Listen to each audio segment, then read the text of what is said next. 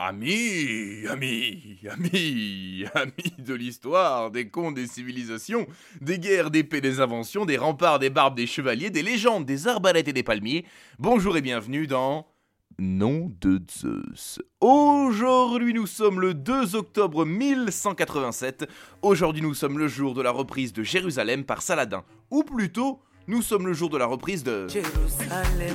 Il faut dire qu'elle est spéciale Jérusalem. hein. Les trois grandes religions monothéistes en font une ville sainte, c'est un peu comme Ibiza pour les clubbers.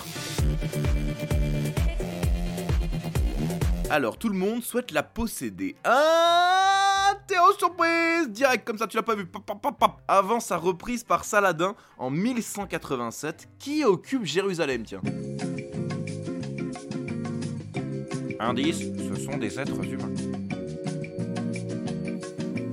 Depuis le 15 juillet 1099, le bail est occupé par les croisés, les cathos quoi, qui après avoir expulsé les anciens locataires turcs à grands coups de massacre, alors que entre nous, un courrier recommandé me semblait un peu plus adéquat, ont repris la ville. Cette victoire, ils la doivent surtout au pape de l'époque, Urbain II, sûrement un fan de Caris et Booba, qui après un concert, qui après un discours à Clermont-Ferrand, a réussi à motiver plus de 100 000 pèlerins à travers l'Europe pour la guerre sainte.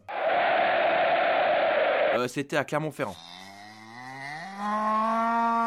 Conséquence, pendant 88 ans, est une ville chrétienne.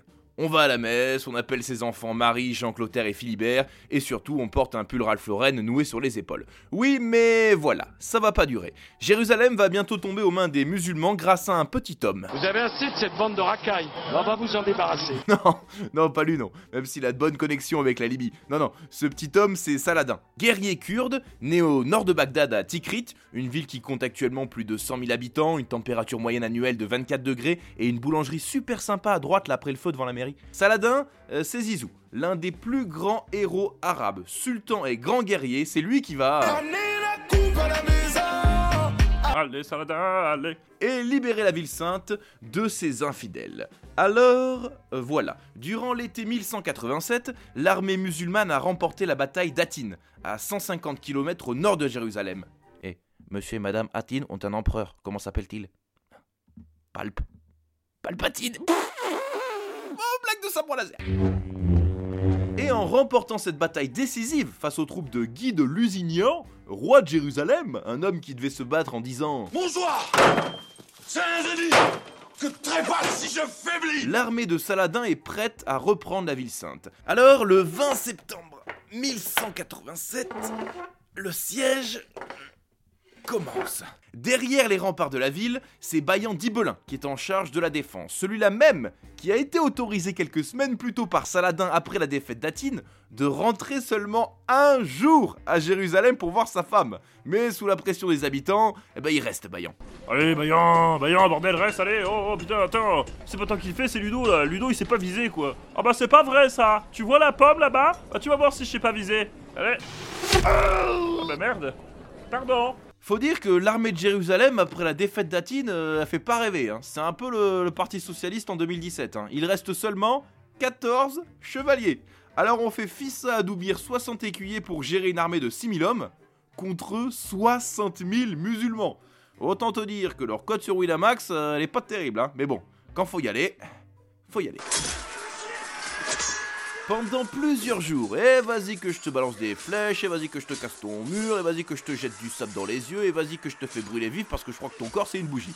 Les croisés résistent bien, on va pas se mentir, mais les brèches se multiplient. Alors que certains prient devant les hôtels de la ville pour réclamer un miracle, d'autres, plus superstitieux, préfèrent plonger leurs filles dans des cuves d'eau froide après leur avoir coupé les cheveux. Maman, mais enfin, je suis un poisson Mais pourquoi mais ça va pas marcher Et bien sûr, ça a marché. non, bien sûr que non. Bayan Diblin demande la paix, le 2 octobre, Jérusalem tombe aux mains des musulmans, et plein de meufs se retrouvent avec des coupes de cheveux pourries et des angines pour rien. Et c'est là que toute la grandeur de Saladin entre en scène, alors qu'il aurait pu massacrer tout le monde, ne serait-ce que pour se venger de la boucherie des croisés en 1099, l'homme propose aux crétins d'Orient, aux chrétiens d'Orient, de rester et autorise les chrétiens latins à rentrer chez eux, contre 10 dinars pour les hommes, 5 pour les femmes et 2 dinars pour les enfants.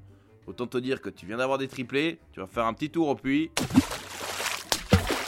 Tu reviens et fils unique. Mais sinon, ça y est. Saladin et son armée reprennent la cité laissée intacte et purifient à l'encens la mosquée Al-Aqsa. Freshmatic, c'est bon d'être à la maison. Saladin a accompli sa destinée. Il installe une école coranique, un couvent, deux mosquées, un hôpital, certains parlent même d'un club Medjim, et mourut le 4 mars 1193. Il pouvait maintenant devenir immortel et rester à jamais celui qui a libéré la ville sainte de...